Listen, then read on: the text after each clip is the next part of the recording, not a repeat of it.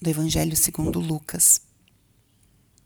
Naquele tempo, Jesus convocou os doze, deu-lhes poder e autoridade sobre todos os demônios e para curar doenças, e enviou-os a proclamar o reino de Deus e a curar os enfermos.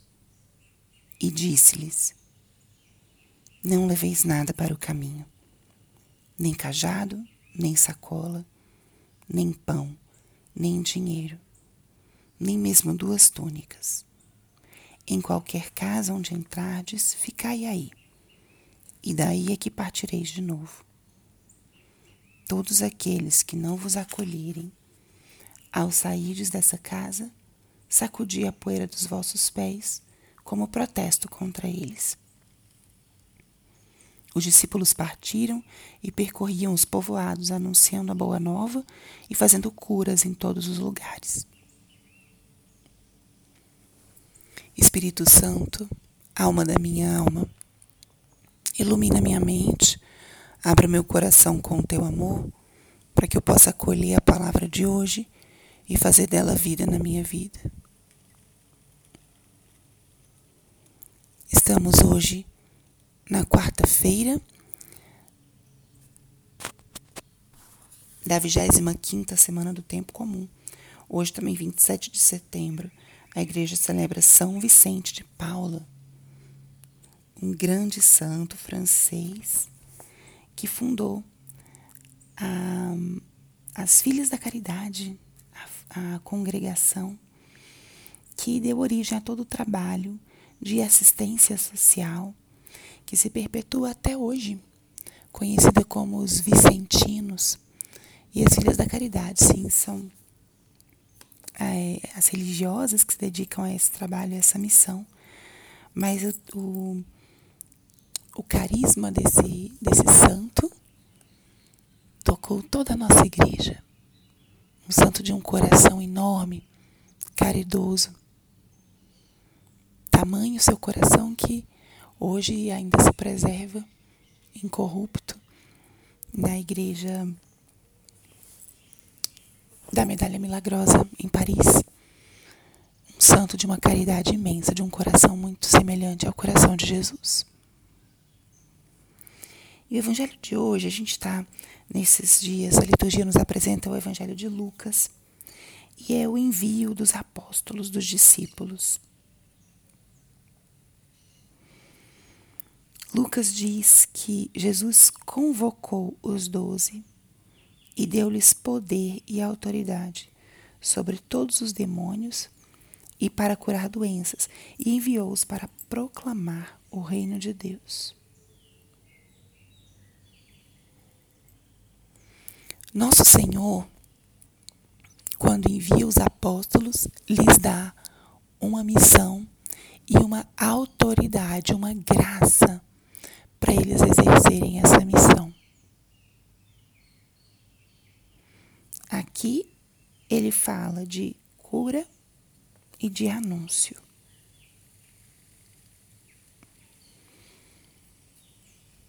Isso vem na linha de, do que a gente tem meditado bastante nesses dias. O nosso Senhor é um Deus de salvação e de cura, não de condenação.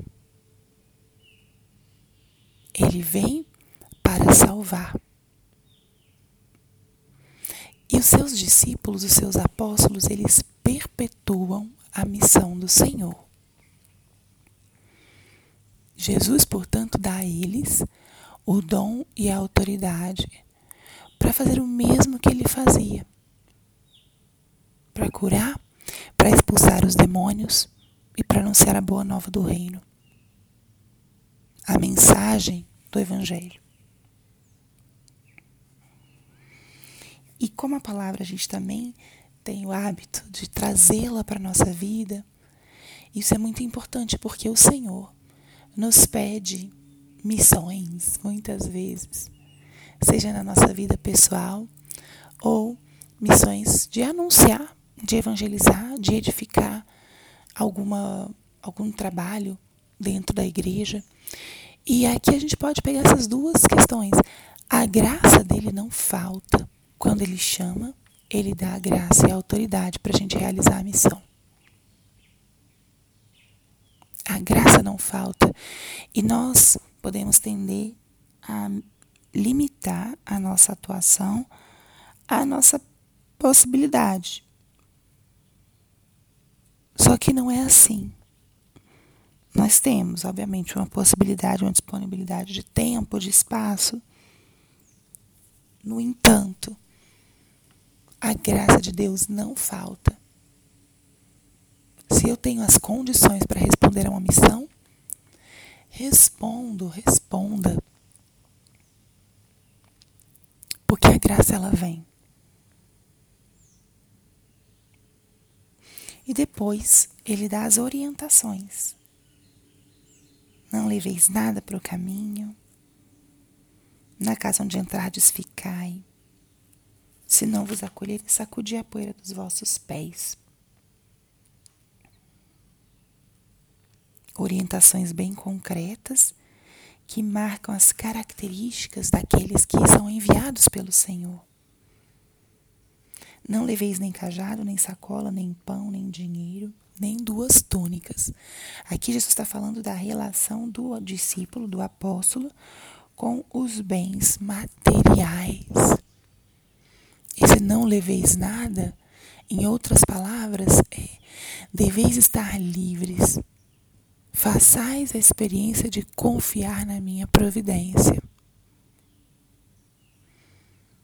E eu repito isso muitas vezes. A mensagem é a nossa grande segurança. O apóstolo que sai para anunciar o Evangelho de Deus tem como segurança a própria mensagem que ele anuncia. E Jesus pede isso para os discípulos irem desprendidos. E nós? Como está a nossa relação com os bens? Quais são as seguranças que eu procuro quando o Senhor me pede algo? E aqui, gente, quando eu digo pedir algo, não necessariamente é para eu sair como missionário, só com a roupa do corpo.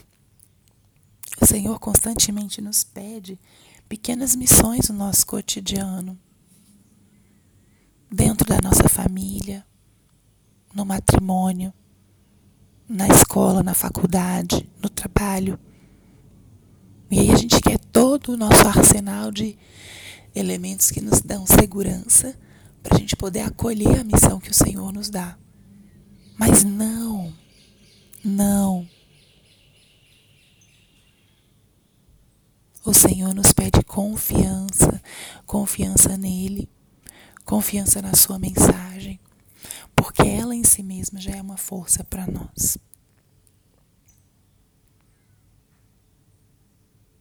Se o Senhor algo te pede e você percebe que não tem, talvez a segurança material para fazê-lo, lembre que Ele é o interessado e se você tem um, uma disposição de início, uma base, faça, porque o resto virá por acréscimo.